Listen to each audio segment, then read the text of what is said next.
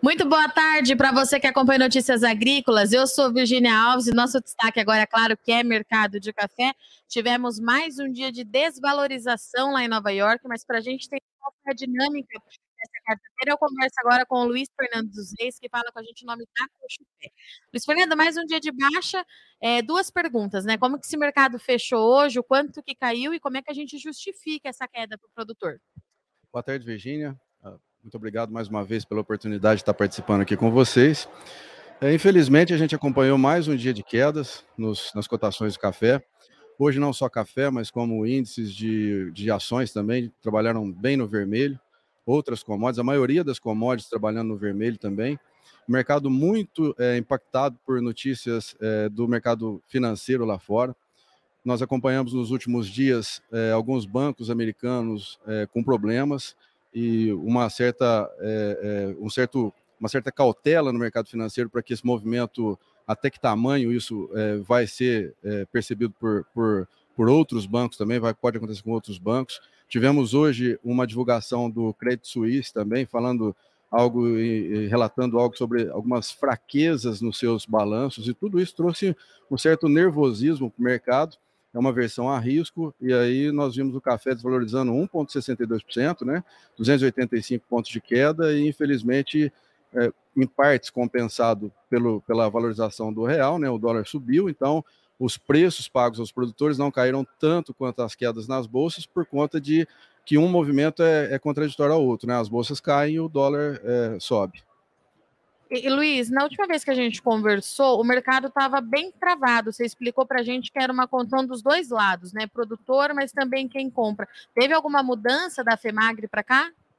Então, da FEMAGRE para cá, no, logo depois da FEMAGRE, nós tivemos algum movimento de valorização nos preços, os produtores participaram, nós tivemos algum movimento um pouquinho melhor de compras no, no final do mês de, de fevereiro, e o, o, o, cenário ainda continua o mesmo. Os produtores têm aproveitado um pouco mais quando os mercados dão oportunidade, quando os preços sobem um pouquinho, mas continua bem travado ainda. No momento, nós, nós, vendo, é, nós estamos vendo o, os preços se desvalorizando e os produtores retraídos. Então, a gente continua ainda com aquele mesmo, é, com, com o, o, mesmo conselho né, que a gente deu lá na FEMAGRE, para que os produtores aproveitem as oportunidades e vão diluindo a, a, as vendas, né, para não ter, para a gente não ter lá na frente um movimento um pouco mais forte né, de, de oferta. E na ponta compradora, como é que ela tem que se comportar? Então, é, também continua na mesma. Se por um lado tem o produtor segurando, do outro lado também o torrador está esperando alguma oportunidade um pouco melhor, ele ainda acredita que esses níveis de preço em algum momento possam ser um pouco mais favoráveis a ele. É, o mercado mudou muito de alguns meses para cá. A estrutura de mercado está muito diferente. Ele ainda continua invertido, né, como a gente percebe, os, os, preços físicos valendo mais que os futuros.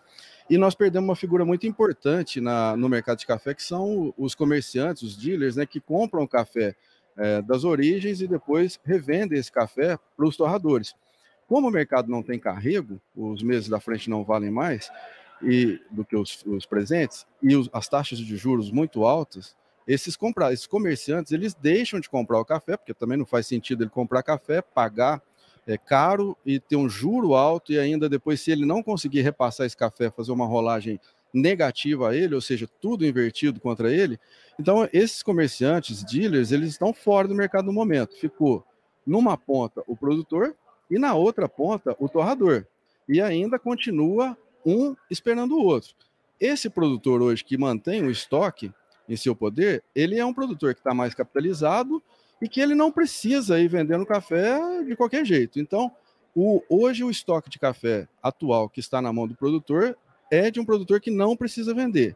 E o torrador, nós tivemos agora recentemente num evento fora do Brasil, lá nos Estados Unidos, nós tivemos informação que lá eles têm estoque suficiente para mais três meses.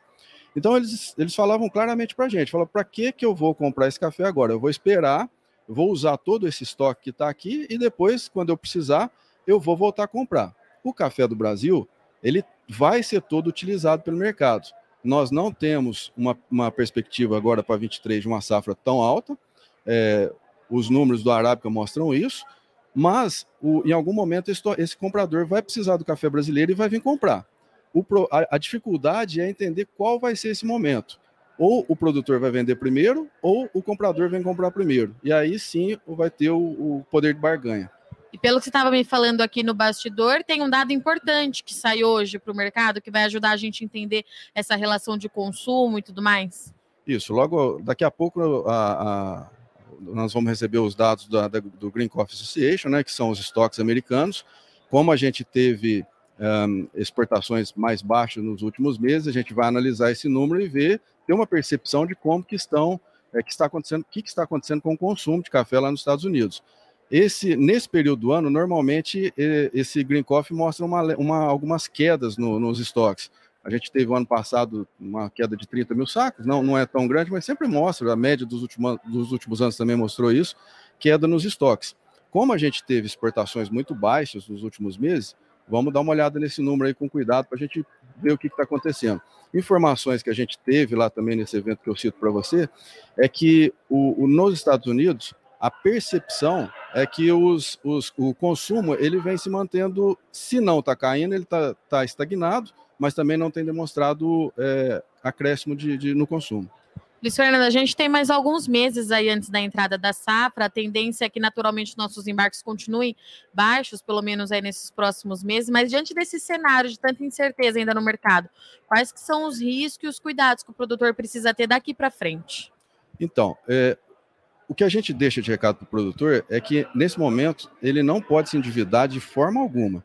Nós estamos vendo aqui na feira um movimento bom de produtores, eles têm que comprar o necessário, estão fazendo isso, estão tomando cuidado, precisam continuar os investimentos, a gente precisa retomar a produção de café, é, e eles têm que aproveitar sempre essas oportunidades de mercado. Quando o mercado dá alguma oportunidade, é sempre importante estar participando, fazendo alguma coisa, diluindo a oferta, não deixar para todo mundo passar, a gente usa isso, essa frase aqui, né? Deixar para passar todo mundo junto na porteira, porque a porteira é muito pequena.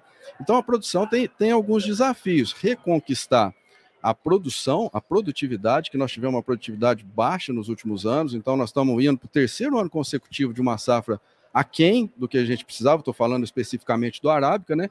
E, e, nós precisamos, o produtor, o cafeicultor, ele precisa ser remunerado. Ele precisa ter rentabilidade na, na sua atividade, porque quando a gente vem do sul de Minas para cá, a gente passa por muitas áreas que a gente não via um volume tão grande de outras culturas. Estou falando de soja e milho. A gente já vê aqui no Cerrado algumas áreas, possivelmente que foram atingidas por geada, que trocaram para soja, para milho, mas no, no, cenário de hoje, se o cafeicultor não for bem remunerado, é, pode haver uma migração, por que não? É uma, são culturas que estão é, bem mais rentáveis no momento e se ele não for, não for bem remunerado, com toda essa exigência de sustentabilidade que é feito ao produtor de café, ele começa a ficar um pouco mais desanimado. Então, os, os principais desafios seria atender essa demanda de sustentabilidade, retomar a produção, a produtividade e receber uma, uma remuneração satisfatória. E os riscos da cafeicultura, assim como qualquer outra cultura, estão muito relacionados a clima tá todo mundo. É, as pessoas perguntam, mas o produtor tá, tá com preço bom agora, por que, que esse produtor que tem esse estoque de café não vende? Porque nos últimos anos nós tivemos episódios climáticos que mexeram muito. Se acontecer qualquer coisa esse ano, aí a gente tem que passar uma borracha, porque muda todo o cenário. Tomara que não aconteça, tomara que a gente tenha boas produções pela frente. Mas o produtor fica preocupado com isso. Então, ele começa a dimensionar o risco. Ele olha para frente e fala: se eu tiver algum problema com o clima lá na frente, eu mantenho esse estoque e eu ainda aproveito alguma coisa. Então eu vou pagar para ver.